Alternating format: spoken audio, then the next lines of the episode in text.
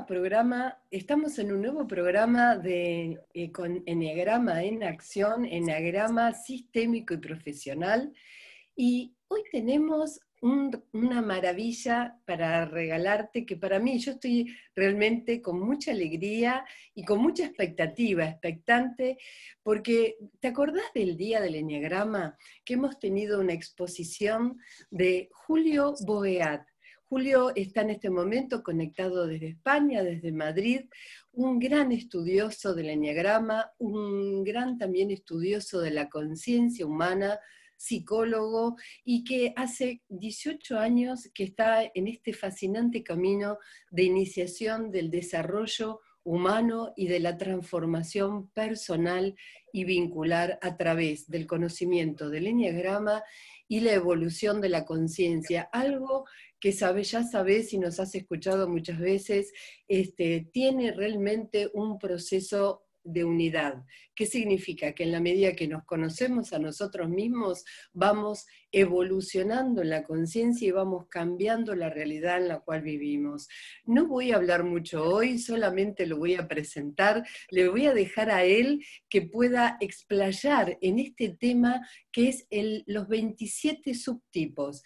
Y te voy a pedir un favor. ¿Te acordás que siempre decimos que no veas solamente el enneagrama desde cada una de las tipologías, como si uno desde la tipología solamente fuera esa naturaleza? Claro, nacemos con una esencia, nacemos con una cualidad innata, pero siempre decimos que hay justamente un proceso sistémico de evolución. Hoy vas a encontrar una nueva manera de observar cómo el enneagrama empieza a abrirnos un mundo de posibilidades, como siempre decimos. Julio, un placer que estés con nosotros. Bienvenido, bienvenido a toda España, también a, a, nuestros queridos hermanos, ¿no es cierto? Dado que muchos también somos hijos este, y nietos de españoles. Y además, este, un placer tenerte de nuevo en la Universidad de la Conciencia, como siempre, ¿no? Y no va a ser la última vez, seguro.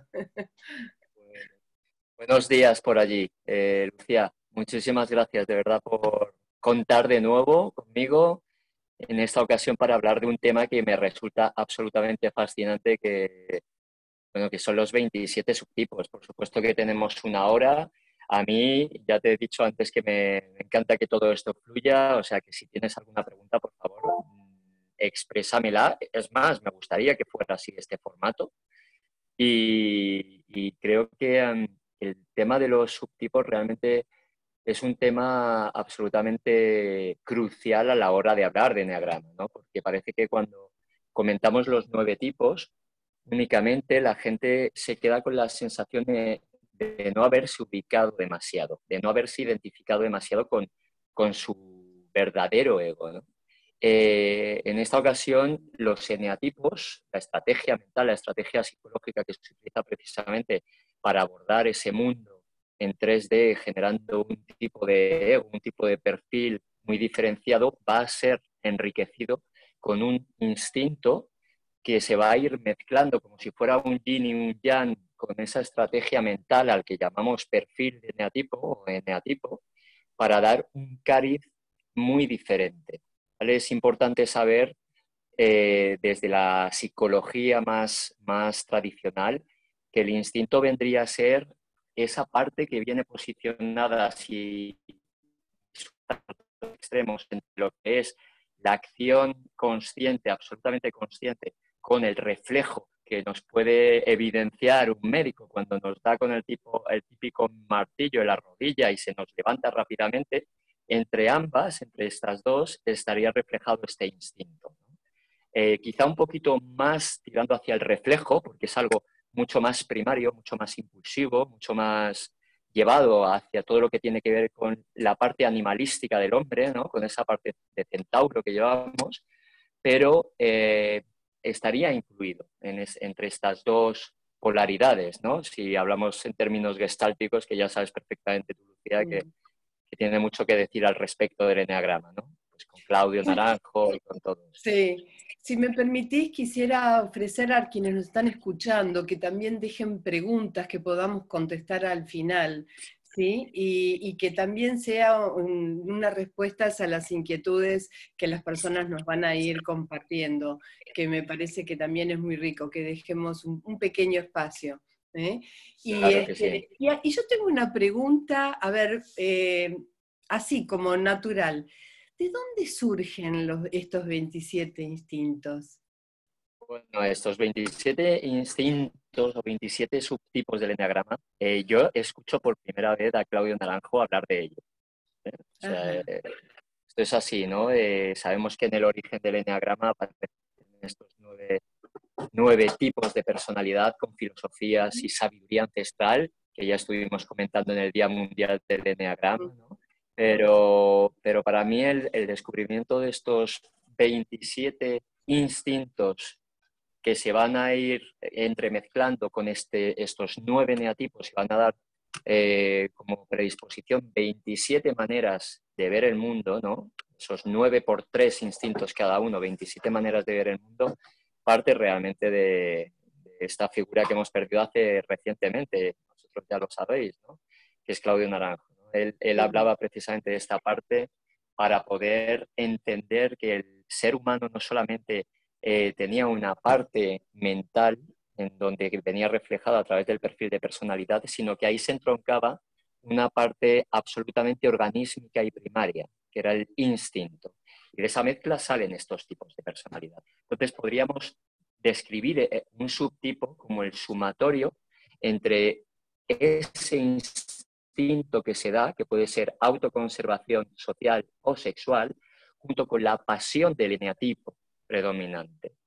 Entonces va a haber un baile, va a haber una danza ahí que va a expresar mm, ese neatipo de una manera muy diferente. Hay también un orden de cara a todos estos neatipos eh, con subtipos, con instintos, en donde claramente uno se ve absolutamente reflejado si eres un tipo puro, aunque ya sabemos que no existen los tipos puros, pero la gente se puede reconocer en ese enneagrama clásico de la personalidad, en donde aparecen estos nueve tipos básicos, pero en el momento en donde va surgiendo la teoría de los instintos, vas viendo que efectivamente hay diferencias tremendas. Y esas diferencias tremendas aparecen sobre todo en los tipos 6 y en los tipos 4. Es decir, ah. el, el 6 conservación, el 6 autoconservación vendría a ser, por ejemplo, el 6 más puro. ¿No? El 6 prototípico. Y tendríamos aquí a Woody Allen, por ejemplo, ¿no? Un tipo invitativo, un tipo absolutamente, bueno, entrañable, pero a la vez alerta, sospechando de la autoridad y mostrándose cálido ante ellos para no recibir ningún castigo, todo eso. Eh, pero después hay una parte también en donde este tipo de personalidad se podría confundir también con un cuatro social, claramente. Yo sé que no he entrado en los instintos a describirlos, pero estoy poniendo un ejemplo mm. para que la gente pueda observar cuán importante es discriminar no únicamente la estrategia mental, sino la estrategia desde el instinto que va a entremezclarse con este neotipo. Entonces, podemos observar claramente esto. Podemos observar que tanto en el 6 como en el 4 hay diferencias tremendas. Es más, el 6 conservación se puede confundir con un 2 conservación o un 4 social, el 6 social se puede confundir claramente con un 1 y el 6 sexual se puede confundir claramente con un 8. ¿vale? Y en el 4 pasaría lo mismo. El 4 conservación se puede confundir fácilmente con un 1, el 4 social se puede confundir con un 6 conservación o con un 2 eh, conservación también. Y el, y el 4 sexual se puede confundir perfectamente con un 8. De hecho, Claudio lo llamaba el 8 más 8. Disculpar un momentito, está sonando. Sí, cómo no.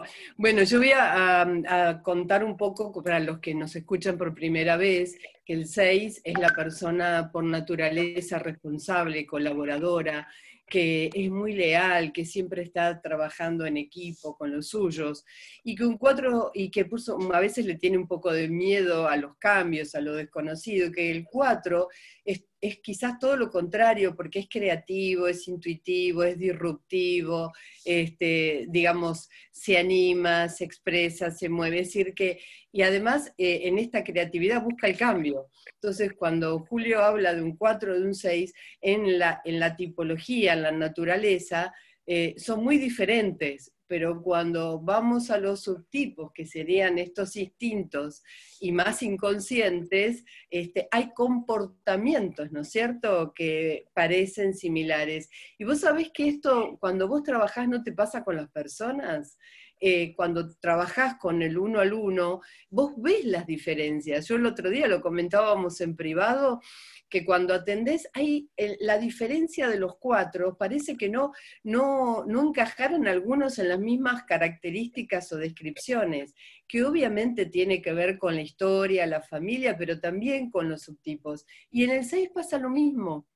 Este, inclusive cuando, no sé si te ha pasado laboralmente, vos ves a diferentes seis según en, lo que, en el ámbito donde están trabajando, en lo que se desarrollan, eh, cómo se modifica, ¿no es cierto?, la conducta. Inclusive hay muchos seis creativos, como decías antes, este, y muchos cuatro muy responsables, digo, ¿no?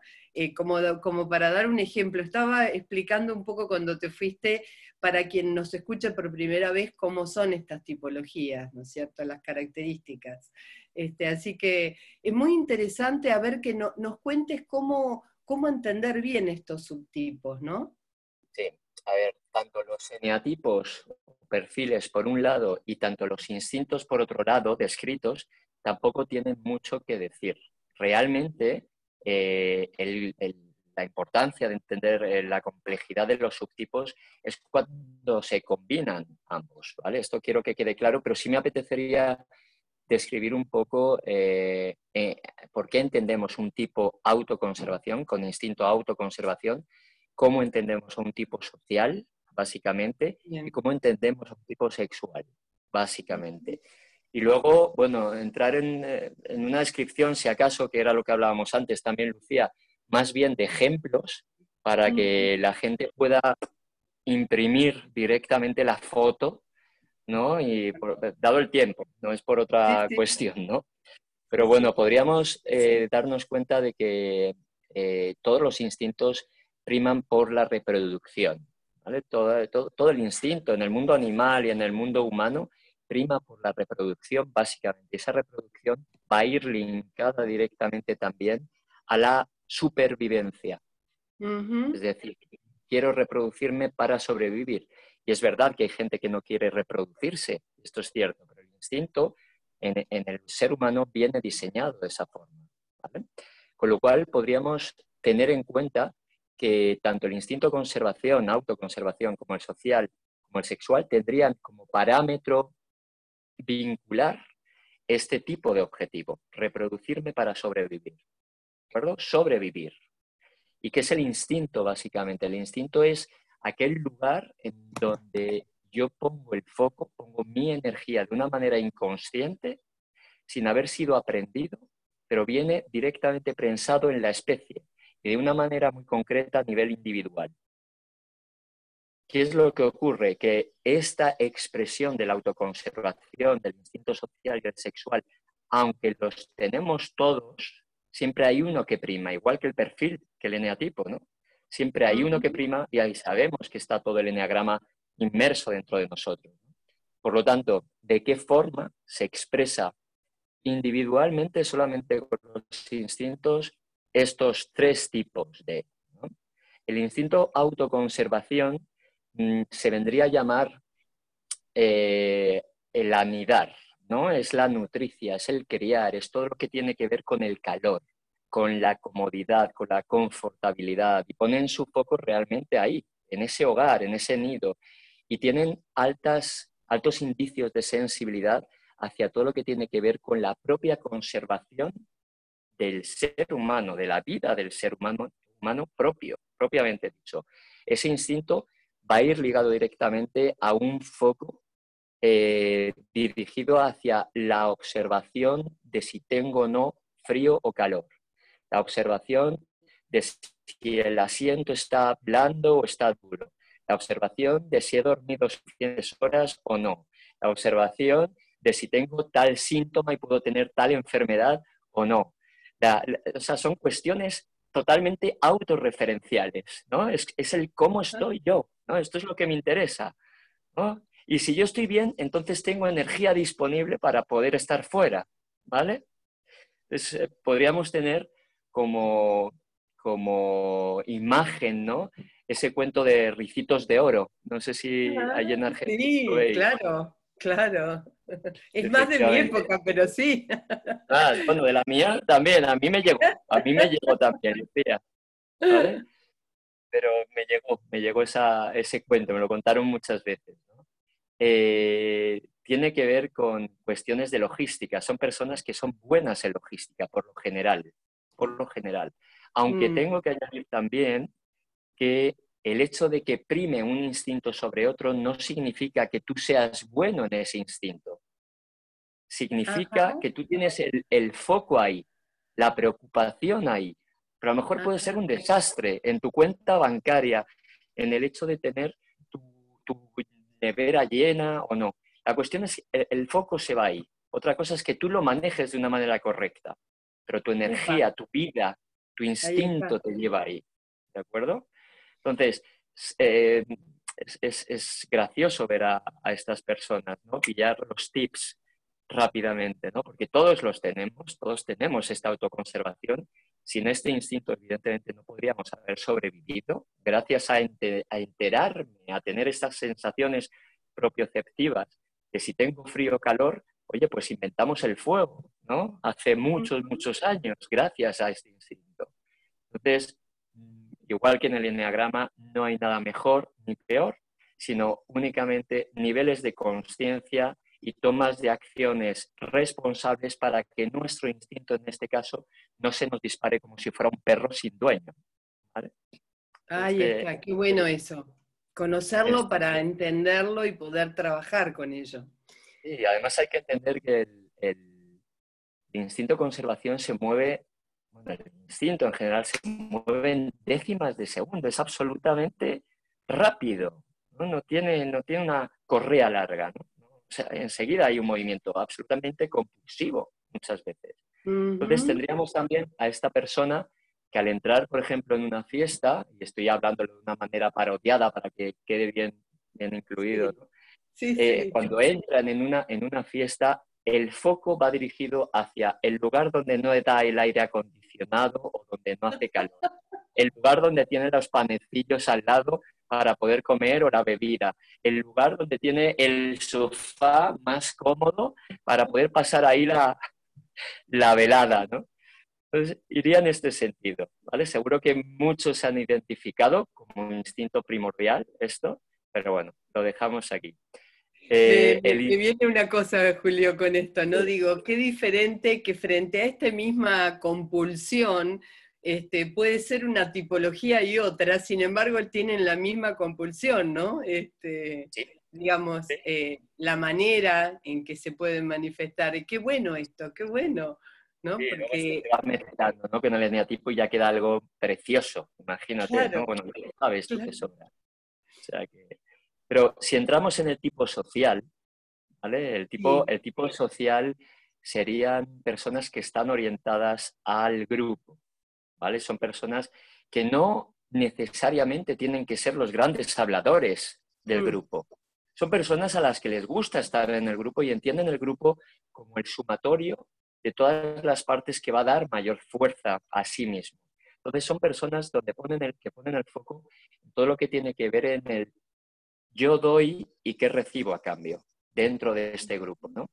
Es decir, cuáles son mis funciones, cuál es mi lugar en la jerarquía de este grupo, qué puedo aportar y qué puedo conseguir también del grupo. En este sentido, son personas que funcionan mucho desde el, desde el chismorreo. Es el que cada vez que entra alguien en el grupo, es el, ¿y este de qué va? ¿no? Hay una parte ahí en donde, de desconfianza, de cierta desconfianza, cierto recelo, y una parte en donde uno quiere quedar bien frente al grupo, ¿no? Quiere quedar bien para que no se le procrastine, ¿no? Para que no se le eche del grupo, con lo cual está constantemente también, y sé que los grupos emocionales, los eneatipos emocionales están más dirigidos a la imagen, pero en el, grupo, en el instinto social esta parte cobra especial relevancia. Esta parte del, del qué simbolizo yo fuera, qué proyecto yo fuera hacia los demás, cómo me ve el mundo. Son mm. personas que necesitan de esa confianza en el grupo y de esa reciprocidad. Y vuelvo a insistir en el tema del estatus y la jerarquía. Personas que están constantemente midiendo, ¿no? midiendo al grupo. Son grandes termómetros y pueden estar en silencio.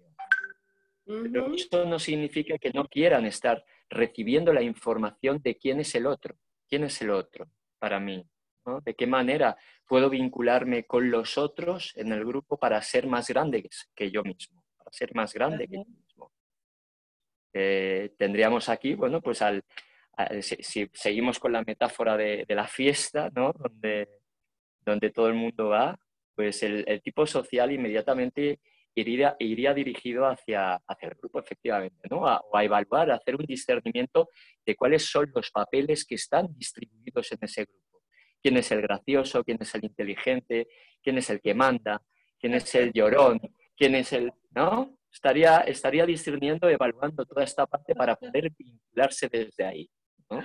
Y quizá desde el silencio, vuelvo a insistir, pero es estar en el meollo, mm. estar recibiendo esa información grupal que en un momento dado le puede servir para vincularse con, ellos. Mm, mm. Y, bueno, eh, esto, este sería más o menos el ejemplo. Y después tendríamos el, instinto sexual. El instinto sexual eh, no es estrictamente genital. El instinto mm. sexual tiene que ver con el vínculo de uno a uno, por lo general. Tiene que ver con dejar impacto. Enseguida hay como una especie de imagen que nos baja de dos leones alfa luchando por la hembra. ¿no? Este vendría, esto vendría a representar el instinto sexual, un instinto que necesita trascender la propia muerte, dejar legado. Y el que deja legado es el que impacta, es el que ha vencido en la batalla para poder quedarse con la hembra sin que suene machista, por favor, ¿vale? Pero de tal manera de tal manera que, trascienda su legado. ¿no? Hay muchos dictadores que han dejado aquí su impronta. ¿no? Hay, una gran preocupación dentro del, instinto sexual, que es el, cuando yo me vaya de aquí, cuando yo muera, ¿cómo me recordará la gente? Mm, Son personas que necesitan confrontar, que necesitan eh, dejar algo nuevo, algo que trascienda los tiempos. Por eso tenemos, como te decía, muchos dictadores que dejan sus propias estatuas ya hechas. ¿no? Hay un punto de narcisismo muy poderoso en, este tipo de, instinto, dependiendo del eneatipo con el que se combine. Vuelvo a insistir, por favor, pero quería ah. que se miraran así. Sí, justo te iba a preguntar eso. ¿Qué pasa con algunos eneatipos que no son de confrontar y que pueden tener este instinto, ¿no? Esto es.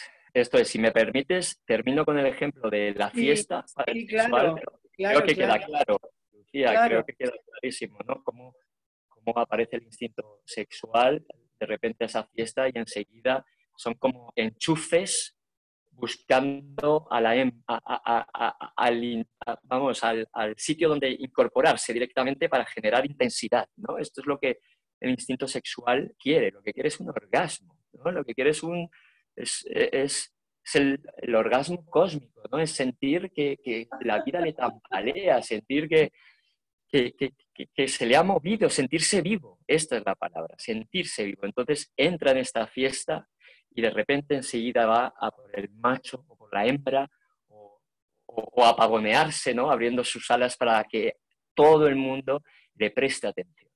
Y estos son los que se pueden confundir muchas veces con los sociales, porque suelen ser mm. bastante habladores, pero es, un, es, es, una charlatanería en muchas ocasiones para llamar esta atención, con mm. un narcisismo bastante poderoso. Mm. Entonces, bueno, hay varios tipos que se les ve claramente. Claro, porque después la combinación de esto con las características, ¿no? Porque es muy fácil ver a un 8 con un instinto sexual, es decir, muy fácil por las características de un 8, ¿no? este, como a ver a, un 6 con instinto de conservación, digamos, eh, por las características. Pero, ¿qué diferencia da con los otros instintos, ¿no es cierto? Cuando no, no, se alinean a las características naturales de su esencia. Ahí está la gracia. Me encanta tu experiencia. Ahí está la gracia. Sí, sí. Ahí, está la gracia. Podríamos hablar entonces, si habláramos de tipos puros, ¿vale? Y en base a estos instintos que se pueden ir mezclando, podríamos hablar del tipo 8 sexual como el más puro de los 8. ¿Vale? El más, más visual, ¿no? El, que más te llega, te llega una impronta clara. El tipo 8, un tipo muy confrontativo, un Donald Trump, por ejemplo, ¿no? Te puede llegar claramente. O una película que tenemos aquí que se llama eh, Celda 211, que no sé si habéis visto, Mala Madre, el protagonista. Celda 211. Mala Madre es un tipo 8 sexual, ¿no? Y se les ve claramente el sexual, se les ve claramente la búsqueda del poder, la lujuria, la venganza, ¿no? todo, lo que imprime el 8 sexual, el 8 cuando se le describe en un nivel muy puro. Después tendríamos el, como puro también el 9 conservación. El 9 conservación sería un tipo, pues como Sancho Panza, ¿no? Se ve claramente. Un tipo perezoso, un tipo bonachón, un tipo agradable. No me quiero extender mucho porque seguro que todos los que estáis aquí ya sabéis perfectamente de, lo que estoy hablando. En el tipo 1 estaríamos hablando del puro como uno social. Es el más rígido, es el más dogmático, el más metódico, el más eh, contundente, el más frío también. Vendría a ser un tipo de, de personalidad muy clara dentro del uno. Eh, después, dentro del 2, estaría el 2 sexual. Estaríamos describiendo dentro del 2 sexual al 2 puro, ese 2 avasallador, ¿no? fagocitador, ese 2 que te come, no te has dado cuenta y ya está metido en tu casa organizándote todo, preparándote la comida, seduciéndote, ¿no? este tipo de impronta, yo creo que, queda muy transparente, queda muy transparente. Y después en el 3 estaría, sabéis, que es la vanidad es el tipo 3 social. Estaríamos hablando del más, puro también, ¿no? Un tipo que quiere buscar el brillo, el estatus fuera, ¿no? Quiere buscar todo aquello que, que, le haga brillar, que le haga crecer en la escala de, de todo lo que tiene que ver con, bueno, con el, con el el estatus, ¿no? con todo lo que tiene que ver con la incorporación en un mundo en donde él esté en la pirámide y con el gran coche, con el gran billetero, el gran reloj, el gran todo. Dentro del, del 4 estaríamos hablando como, como instinto puro el 4 social. Es el que Claudio le llamaba el 4 vergüenza. ¿no? Este es este 4 más apocado, más introvertido, más romántico, más intuitivo, más profundo, más silencioso. Ese 4 calimero o ese 4 cenicienta. el pobre de mí. ¿Ese es el social? Este es el social. Este es Qué el bárbaro, no lo hubiera ubicado ahí nunca. Qué bárbaro. Este es el, el, cuatro puro del que hablan todos los libros, ¿no? Solamente. Qué bárbaro, mirá. Claro. Y, y, dentro del 5, ya entrando en la tríada mental, ¿no? ya entraríamos como en el puro 5, sería ese 5 conservación. ¿no? El 5 conservación que Claudio llamaba refugio, ¿no? O torre, mm, mm. ese tipo de, instinto que es absolutamente afincado con sus libros, con esa avaricia desmedida en donde, bueno, pues intenta necesitar lo menos posible para no depender del mundo y por lo tanto ser susceptiblemente dañado. Clarísimo. Bueno, pues ahí, ahí estaría. En el, en 6, por supuesto que estaría el 6 conservación, ¿vale? Sería ese 6 eh, miedoso, claramente miedoso, ese 6 que seduce desde el calor para no ser atacado, ese 6 absolutamente leal, muchas, muchas veces, ¿no? Lo que hemos entendido por leal, aunque hay grandes desleales dentro del 6, ¿eh? no nos vayamos a confundir tampoco. esa búsqueda de autoridad constante, esa búsqueda de papá para que me lleve, porque yo soy dubitativo, inseguro y no estoy en el mundo de una manera contundente, me falta ese valor, ¿no? Ahí estaría el 6, conservación, autoconservación del libro. Y en el 7 estaría el 7 sexual, es este 7 alocado, este 7 absolutamente hiperactivo, ¿no? Verborreico, estimulante, sugestionable. Eh, Naranjo le llamaba, sí, le llamaba sugestión, ¿no? Sugestión, sugestionable. Son este tipo de personas que están constantemente en movimiento, evitando el dolor y en búsqueda del placer, planificando siempre un futuro mucho más divertido, mucho más estimulante, más intenso. Muchos, son muy volátiles, muy poco comprometidos, en niveles, vuelvo a insistir, de conciencia bajos, poco desarrollo personal, todo esto. Entonces tendríamos aquí esta tipología de puros ya combinándolo con los diferentes tipos de, perfiles. Julio, antes de, continuar, me gustaría que tenemos aquí preguntas como para ver si podemos... ¿A cuál pertenecería, dice Andrea, en el que en la fiesta, el ejemplo que diste, no quiere ni estar? es que no quieren estar. probablemente, probablemente habría, habría que dilucidar, habría que ver por qué no quiere estar, para ver cuál es su motivación de base. Porque, porque a lo mejor el, conservación no quiere estar porque eh, ya tiene su propia conservación eh, buscada en su propia casa y no le apetece salir de su confort. A lo mejor en el social, el social no quiere estar en la fiesta porque tiene su propio grupo social y no quiere interactuar. Y a lo mejor el sexual ya no quiere ir a esa fiesta porque tiene una presa que devorar.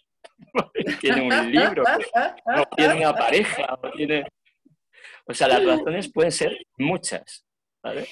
Eh, a ver si podríamos hablar, podríamos hablar, perdona, de un tipo 5, ¿no? Ahí está, iba a decir, desde las tipologías puede ser un 5, un, 9, un 4, que son los que toman distancia, ¿no? Los que están eh. mejor en, su mundo y también ayudado por el subtipo. si, nos quedamos metidos en lo que es el instinto, claramente, si alguien no quiere estar ahí con su instinto en esa fiesta, es porque probablemente la necesidad emocional que se resuelve desde esa estrategia instintiva está resuelta. Ah, mira, el conservación, el conservación se queda tranquilo porque está ahí en su, con su sillón bol, su tele, sus palomitas, su cerveza. No le hace falta nada. El tipo social tiene a sus amigos de toda la vida y, no le hace falta nada. Y el tipo sexual, pues está, pues, pues perdonarme la, la, expresión, pero haciendo el amor con un libro o haciendo el amor con una pareja o haciendo el amor con una serie de televisión que le encanta, ¿no? sí, sí. Creo que queda claro. Me reía porque dijiste una frase que la digo yo, dije, wow, ya me, ya me di cuenta, ya me pillé ahí. Este, Andrea dice, para no ser visto como el 9, fíjate, acá, acá viene, ¿ves? Esta puede ser una, una, una clave, ¿no? Este, el 9 le cuesta, ¿no? La ve muchas veces ser visto y bueno. Eh, otra pregunta que tenemos es, este, mm, ¿y qué, primar, qué prima, el instinto o la esencia? Dice. Ejemplo, un 9, volvemos, mira, acá estamos hablando, conservador, en tu ejemplo del restaurante. ¿Se lleva por el instinto o elegir el lugar según dice la mayoría? Porque el 9 se adapta, ¿no? Claro, claro. Hombre, a ver, un 9, el 9 al uso, el 9 al uso, el 9 neurótico, un 9 que no está trabajado, por supuesto que va a ser absolutamente sobreadaptativo. Y el lugar del restaurante será probablemente el que escoja a los demás. Y si a él le preguntan, dirá, me da igual, lo que queráis vosotros.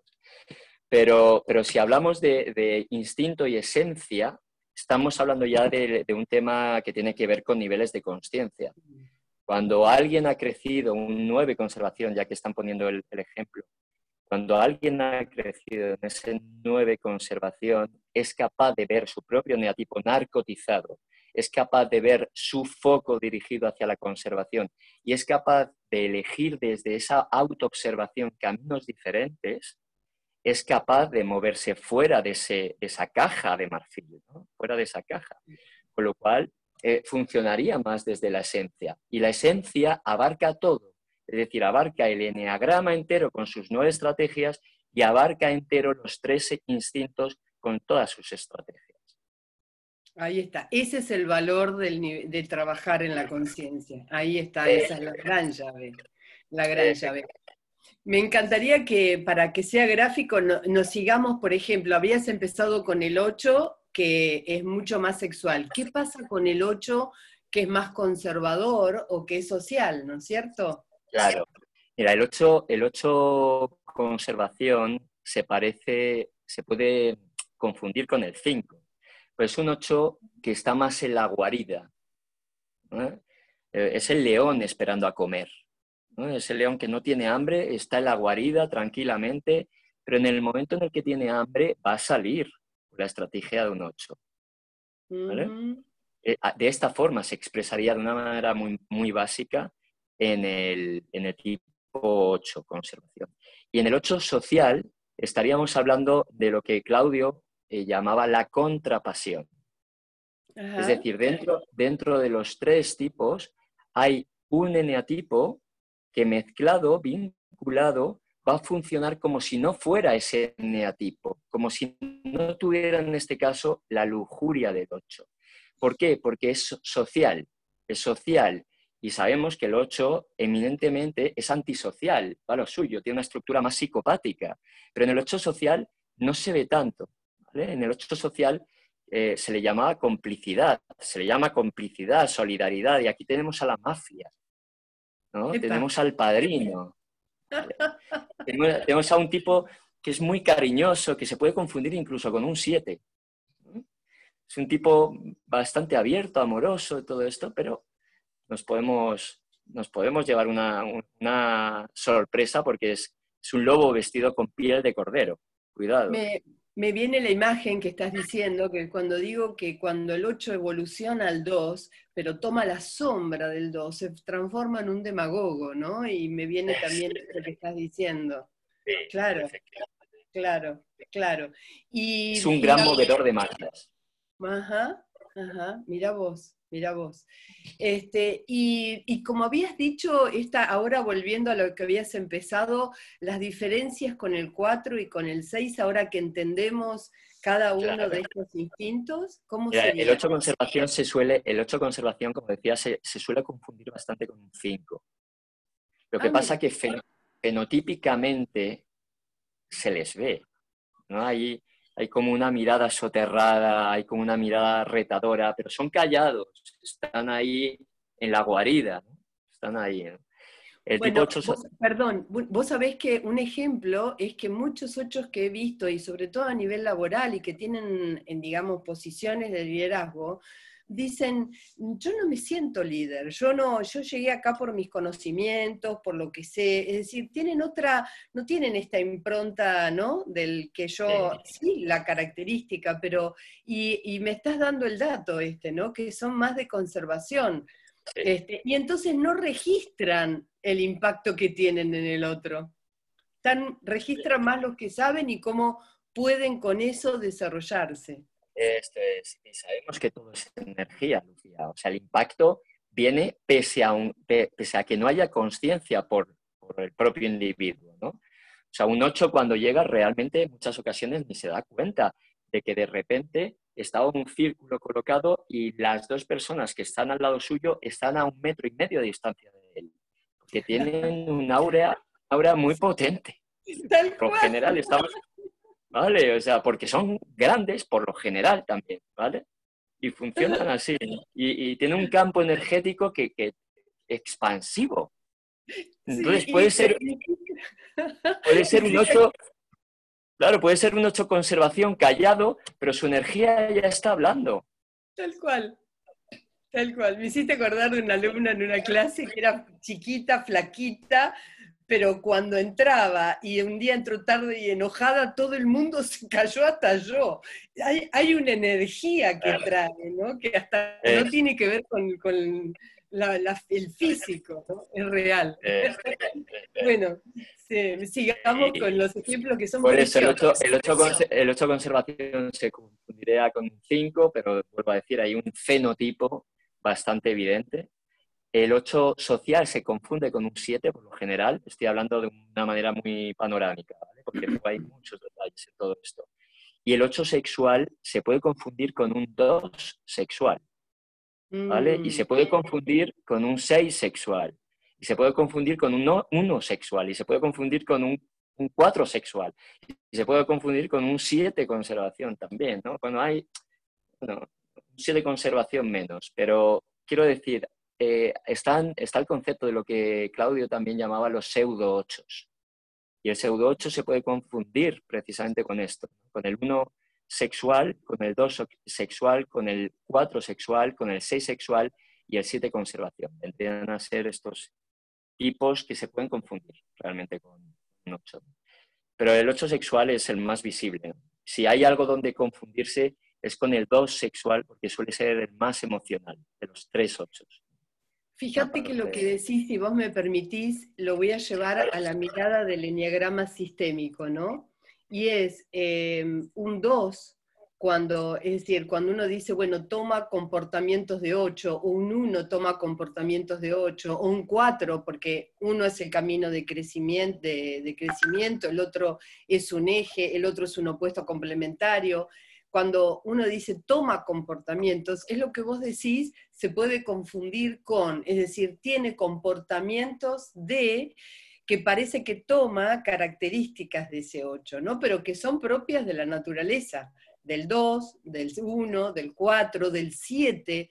Este, el 7 también tiene mucho, que a veces me dicen, pero yo tengo mucho de 8. Sí, obvio, claro. Y, y acá en los subtipos se ve muy claro esto. Efectivamente. Eh, porque ya no es solamente mirar la conducta, que puede ser, pues como, como comentas, muy ochesca, sino mirar lo que hay, lo que subyace debajo de la conducta, cuál es la motivación que le lleva a reaccionar así, a accionar así. Ahí es donde realmente está el tipo de persona. Que por las mm. conductas no se sabe realmente. Son, son hechos observables. Pero ¿qué hay detrás de ese hecho observable? ¿Qué me llevó a? ¿no? Me llevó la envidia a reaccionar de una manera absolutamente agresiva, es un cuatro sexual. ¿no? Me llevó la, la, inseguridad, podría ser un seis sexual, que coge el toro por los cuernos, ¿no? Antes de sentir el miedo se lanza Parece un ocho. Claro, por ejemplo. Claro, eh, claro. ¿Un seis sexual podría ser un seis contrafóbico entonces? Este es, este es el contrafóbico, este es el gran contrafóbico. ¿no? De hecho, no se le, no se le, no parecería un 6 de libro. Vamos, yo, estuve posicionado siete años en un 8 sexual, aquí donde me ves. Pero no, me di cuenta de que había otros factores que me metían claramente en el 6 sexual, en el 6 contrafóbico. Sí, yo, yo, tenía culpa, yo tenía culpa. El, el 8 en bajo nivel de conciencia no hay culpa incluso en medio nivel de conciencia, tampoco hay mucha culpa. A un 8 no le importa la imagen, a mí me importaba mucho la imagen. Un 6 al 3 directo, o sea, ¿vale? O sea que, y me movía el miedo, lo que pasa es que lo tenía tan negado, tan negado. O sea, era mm. tan difícil para mí decirme, yo tengo miedo. Mm. Lo, mm. lo velaba totalmente, lo excluía totalmente y había que demostrar la fuerza, muy parecido al 8. Mm. Qué valor enorme lo que estás diciendo y la pregunta, qué motivación hay detrás para todo el proceso de acompañamiento, de coaching, de decir, de, de poder trabajar con el otro uno a uno, vos como psicólogo, ¿no? Porque ahí podés descubrir eh, realmente a la persona. A veces me preguntan, ¿cómo te das cuenta? Yo me veía en otra tipología, porque ahí está la llave, ¿no? La, motivación que hay detrás de lo que hago. Y veo un valor enorme en entenderlo desde los subtipos también. realmente. Si pasamos al 9, si pasamos al 9, que era donde, donde nos habíamos quedado ahora, el 9 conservación era el puro, luego estaría el 9 social, que es la contrapasión realmente del 9, porque el 9 se, se, habla, se le habla, ¿no? se le conoce por aquello de la pereza, pero el 9 social es un tipo que está muy, muy por el grupo, muy por salir fuera, y, y hay una necesidad de reconocimiento que el 9 al uso no tiene. ¿vale? Y se puede confundir mucho con el 3, cuidado, y con el 7, cuidado, o sea, mm. Y luego estaría el 9, el 9 sexual, el 9 sexual, que sería este tipo de persona que tiene incorporado el sexual, pero fijaros que antes de manera diferente he, descrito el sexual como un tipo agresivo solamente, pero en el 9 sexual se da con, con un tipo muy naif, un tipo muy suave, que lo único que quiere es la fusión con un otro el, perderse en un otro, para no, para no responsabilizarse de sí mismo, para seguir narcotizado. Es decir, suelen utilizar, se, se utiliza la misma estrategia, pero con un cariz energético diferente, instintivo diferente. Mm, ahí está. Y en el uno parece, parece lo mismo, es exactamente lo mismo. ¿no? El uno social sería el puro pero el 1 conservación se le llama ansiedad-preocupación y se puede confundir con 6 claramente. Sí, tal cual. Con un 6 de ver, un 6 social, ¿vale? Por, por aquello de estar preocupado, ¿no? Eh, o con un 1 social también. Y tendríamos al 1 sexual, que sería el más vehemente, el más apasionado, es aquel que ya no le interesa controlar tanto sus emociones, ¿no? Es más ¡pum!, explosivo, es como un volcán a punto de erupcionar. Y de repente comienza con conductas absolutamente ochescas. Pero le mueve la perfección, le mueve el hecho de que la vida no está como debería estar. Son grandes reformadores del otro. A mí me pasa mucho cuando trabajo que me dicen muchos uno, pero yo me veo mucho de seis, no tengo. Y otros me dicen, pero yo no sé si soy uno y ocho, y acá están las diferencias, justamente. Sí. Así. Y es muy diferente. Es muy diferente de una manera que de otra.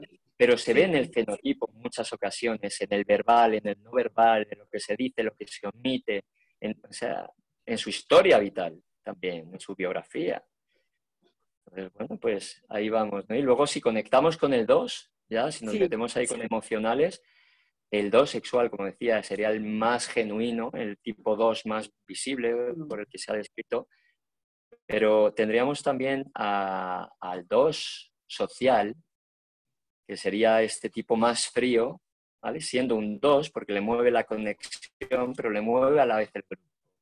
Tipo muy mental, aunque sea emocional. Y el 2, conservación, por supuesto. En el 2 social tendríamos a un Napoleón Bonaparte. Mira.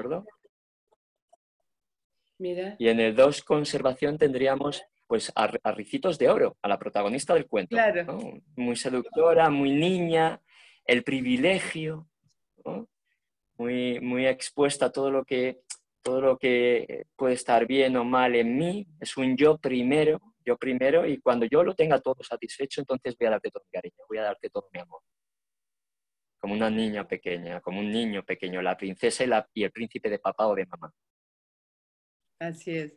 ¿Un 3? Un 3 pasaría, bueno, el, social sería el eneatipo origen, pero tendríamos a un 3 conservación que se podría confundir claramente con un 1.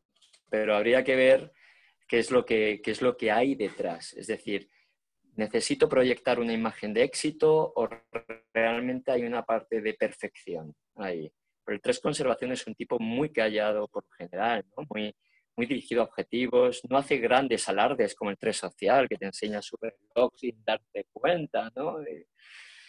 Eh, el tres conservación necesita dar una imagen de seguridad, que le posicione en un estatus elevado. Y el tres sexual vendría a ser el más emocional de, esos treses. Y se podría confundir claramente con un dos también. Mm. Es muy afable. Y el que más confronta también, porque ahí, ahí, es, Claro, hay, una parte... El tres social también confronta muchísimo. ¿eh? Ah, el tres social es el más agresivo. Ah, sí. El sexual eh, yo le veo siempre más, más suave, ¿no? Es el 3 ah. más suave. Y por eso ah, se puede confundir con un 2 también, ¿no? Más, menos frío, más acogedor. Aunque haya debajo toda esta parte de vanidad. Ok. Y en los después en el 4, bueno, tendríamos al 4 conservación, eh, que sería ese 4 tenaz, ese 4 mm. callado, estoico, aguantando el sufrimiento, es el gran sufriente, ¿no? Es eh, esa persona que se puede confundir, de hecho, también con un 1, por aquello del estoicismo, de la disciplina, del método. Son tipos además duros, ¿no? Son tipos duros que además se lanzan incluso al peligro. Con el 6 sexual también se pueden confundir. En el, eh, estaría el 4 social, que sería, sería el 4D más claro, que sería el, gran sufridor. Y, y, luego estaría el 4 sexual, que sería la contrapasión. Sería un, 4 mucho más ahochado. Como decía al principio, Claudio lo llamaba el 8 más 8. Era el más 8 que un 8, porque combina la emoción del 4 con el instinto sexual. O sea, imagínate la bomba de relojería y es la envidia caníbal, ¿no? Esta envidia de si no lo tengo yo, entonces tú tampoco, ¿no? Te destruyo. Es una envidia muy potente, muy potente. Y, este, y eso me viene cuando yo digo que el 4 es el opuesto complementario al 8, ¿no? Y hay cuatro que lo tienen muy claro esto y otros que no, otros que justamente no, pero muchos cuatro se parecen al 8 y tiene que ver con este instinto que vos estás diciendo claramente. Te quiero hacer una pregunta eh, que viene acá, me dice, Andrea Sánchez nos pregunta, Lucía, ¿cómo curás eso, loco? me, interesa ver, ¿cómo curás eso, lo contrafóbico? Digo, ¿se cura lo contrafóbico? ah, me da una pregunta, me da una pregunta. Mira, yo, aquí nos meteríamos en, las ideas santas y las virtudes, todo esto. Mm. Es el gran antídoto. Y sabéis que para el 6 es el coraje realmente y la fe lo que les salva. Eh, en el 6 contrafóbico vendría a ser algo así como tener el coraje de no atacar, tener el mm. coraje de no reaccionar.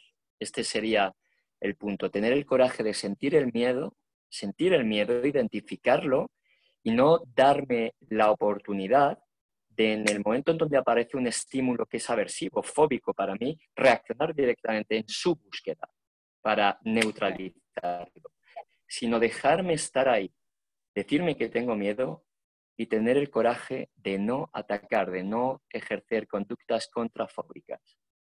Mm. Mm. Fíjate que en el resto de los seis sería diferente. Sí, hay muchos seis que yo veo que tienen, a ver esto, a veces el mecanismo de defensa o contraataque es la queja permanente. Mm. ¿No? Como el que... Y, ahí hasta se parecen a veces a los uno, como enfrentándose y viendo lo que falta. Sí. ¿No? Este, y, ahí, y al cuatro también, ¿no? Señalando la carencia señalando la carencia. Tal cual, tal cual. Ahí se parecen. Sí, el 6 y el 4 muchas veces son primos hermanos. ¿eh? Silvina nos pregunta, ¿el 7 social se puede confundir con un 9 social? Se puede confundir. Muy buena pregunta. Se puede confundir. Porque el 7 social ya le, llamaban el monaguillo, ¿no? Este 7 este todos los siete tienen necesidad de estimulación, pero el siete social va de bueno, va de bueno, pero detrás hay un narcisismo tremendo, igual que en el nueve social. El nueve social es como que tampoco quiere que se le vea demasiado, pero en el fondo se reconoce claramente un reconocimiento, la necesidad del reconocimiento. El siete vendría, se vería precisamente porque, porque tiene una necesidad de estimulación muy grande y se le ve esa parte de sacrificio, pero es un sacrificio en función de sentirme yo estimulado, pero me hago el bueno, me hago el buenito. Y en el 9 social sería una manera de formar parte de ese grupo diluyéndome en el grupo. ¿Vale? Mm. Mm. ¿Cómo los distinguís? A ver, una pregunta que yo me hago. ¿Cómo los distinguís? Que si es 7 o es 9, porque en el bienestar, en el evitar el conflicto, en estar todo bien, se parecen muchísimo, pero después hay una estructura de la personalidad en el 7 muy imperactiva, con una inteligencia muy práctica, que el 9 a veces no, no lo tiene, ¿no? Tiene una inteligencia más racional, más este, analítica. sí, para mí la gran, diferencia entre el 7 y el 9, ¿no? Al margen de los instintos. Eh, para mí, eh, yo siempre voy a lo que es el núcleo. Es decir, ¿cuál es tu necesidad fundamental? ¿Estar estimulado o estar en paz y armonía? ¿No? ¿Cuál es? Porque aunque tengan los dos estas conductas de evitar el conflicto, el 7 a lo mejor quiere evitar el conflicto, pero también siente la necesidad de sentirse eh, estimulado. En esa necesidad de estimulación está planificando. Y dentro de la planificación hay un riesgo de perder su propia paz. Claro. Otra cosa es que en el camino surjan y quiera evitarlo, ¿no? Pero él se lanza, ¿no? El 9 es como más aposentado, se queda más, más en, su tierra, ¿no? Que no se mueva el mundo, que no se y luego hay una parte fenotípica muy clara para mí, ¿no? Los ojos y la boca del 7 y del 9, por lo general, ¿vale? Vuelvo a decir que estos son generalidades. Sí, Pero sí, sí. en el 7 yo lo, que he observado es que los rabillos, las comisuras de las bocas están hacia arriba por lo general. Y tienen las, las patas de gallo muy rasgaditas de haber sonreído tanto, ¿no? Y hay un brillo en sus ojos. Hay una picaresca. Y el 9 está más apagado. Sí, sí, sí. Y además hay una energía de, para mí hay una gran diferencia. El 9 por naturaleza escucha, tiene una energía así como para atrás, ¿no? Escucha y observa. En cambio, el 7 tiene una energía así para adelante, de siempre estar hablando o de que del entusiasmo este que me lleva a, ¿no? Esto de lo que decías antes de lo motivado. ¿No? Sí, sí, tal cual, tal cual, tal cual. Y en las diferencias del 7, ya que nos están preguntando, este, las estábamos en el 5 que nos lo habíamos ah, saltado, pero me da igual, ¿eh? O sea, si quieres, aprovechando el 7, pues el 7 el 7 conservación se parece mucho al 8. También se puede confundir con un 8 el 7 social también se puede confundir con un 9, por supuesto. Y el 7 sexual es que se le ve muy bien, sería el tipo puro, ¿no? O sea, es, es el, tipo absolutamente arrebatador, verborreico, eh, ¿no? Cariñoso también, muy amigo de los amigos, muy, movido, muy hiperactivo, muy hiperactivo. Eh, este sería, básicamente, por hablar un poquito cambian de las en, los 7 se ve muy claro el cambio, ¿no? De, sobre, todo, sobre, todo, sobre todo en el 6 y el 4 para mí es abismal. Y al 5, que es, El más, es el más monocromático, es el que menos diferencias tiene entre sus tipos. O sea, es más, más lineal. Ajá. No, no, se mueve tanto desde ahí. El 5 conservación sería ese 5 que todos conocemos, el 5 social se le llamaba totem, se le llama totem, es un tipo de 5 que solamente se relaciona con esos grupos de élite que tienen su mm. nivel de cultura y su nivel de conocimiento y solamente desde ahí puede desplegarse. Solamente desde ahí, desde ese ahí grupo. los excéntricos, ¿no? Eso es, eso es. Tipos bueno, geniales también en altos niveles de conciencia y muy, muy arrogantes intelectualmente. ¿eh? Es como todo el mundo en niveles bajos es, son estúpidos. y el 5 sexual sería el más emocional de esos cinco. Mm. Sería un 5 que se puede parecer a un 4. De hecho, normalmente tienen un ala predominante 4. Mm. Es un 5 muy exquisito con la pareja, con un un listado absolutamente claro y se mueve desde ahí, ¿no? Y son tipos muy exigentes con la pareja que se quedan muy, muy, en, la, en ese castillo con y, eh, y, realmente no hay confusión ni con el 5 conservación, ni con el social, ni con el sexual.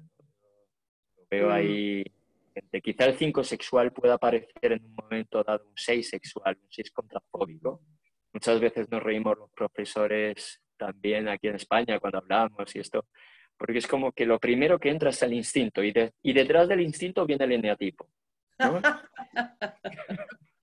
Qué bueno. Y un ciclo sexual, un sexual puede entrar con, un impacto muy potente, ¿no? Muy, fuerte, pero de repente se te queda ya calmado. Es como... Qué bueno, me haces acordar con, el 5 que yo siempre digo que solo, que ahí está uno de los instintos, que solo un gran amor lo puede mover emocionalmente a un 5, ¿no? Este, y me acuerdo de una película de mi época, Tierra de Sombras, excelente película, donde un 5 y un gran amor lo mueve, ¿no? Y le cambia hasta el sentido de lo que hace, de, de lo que enseña. Pero qué bueno. La verdad que, bueno, desde, desde este espacio vamos a tener que ir cerrando, lamentablemente, pero sí vamos a, a poder coordinar que en unos meses desde la Universidad de la Conciencia podamos tener el gusto y el placer de tener un curso contigo con estos subtipos, porque la verdad que es, eh, hermoso como lo explicas, muy claro y además muy profundo, porque el entendernos y el empezar a comprender nos lleva a esto que vos dijiste, que es poder tocar con otros niveles de conciencia, salir de estas fijaciones y poder eh, realmente vivir en nosotros las ideas santas, ¿no? Este, ese nivel de conciencia ampliado al cual este, estamos todos llamados, ¿no? Pero hay que conocerse, si no, los instintos operan en nosotros, claramente. Este, vamos eh, a, no decirte gracias a Dios, sino un hasta luego, porque vamos a seguir en conexión. Todas las preguntas que vayamos teniendo te las vamos a ir compartiendo también. Este, y la verdad que muy claro, muy claro. Desde mi parte, como siempre, es un placer contigo, Julio. Y sabiendo tantos años de Enneagrama, siempre aprendo, aprendo algo más y, siempre estoy expectante. Y vos sos realmente un gran maestro, un gran maestro. Gracias, Lucía. Aquí somos todos maestros y alumnos, lo sabes perfectamente. Yo también me redescubro y redescubro nuevos profesionales que se manejan con la herramienta y que dan otra perspectiva y es eh, muy enriquecedora. Entonces, darte las gracias a ti, a la Universidad de la Conciencia, a Matías, a todo el equipo y vamos charlando con cualquier cuestión, de verdad, yo encantado. Muchas gracias, muchas gracias. Les quiero contar también que el 14 ahora vamos a hacer un masterclass de autoconocimiento, el valor del autoconocimiento, ¿no? que tanto nos ayuda después entendernos desde el enneagrama para poder desarrollarnos profesionalmente, para desarrollarnos en nuestros vínculos este, matrimoniales, en la familia. Este, así que te invitamos el día 14 a las 17 horas de Argentina. Estás invitado también y todos los que nos están escuchando, Julio. ¿sí? Muchísimas gracias, Lucía. Muchas gracias. Muy bien. Muchas gracias. Mira, te viene a saludar mi gatito. Estamos acá en familia, como es eso, así que un, saludo enorme este, para tu familia también. Y muchas gracias por esta esta entrega maravillosa del día de hoy. Un abrazo para todos. Chao, saludos. Chao. Chao. Hay tres tipos de vida. La vida dependiente, la vida que depende de sí mismo y la vida que contribuye. Daisaku Ikeda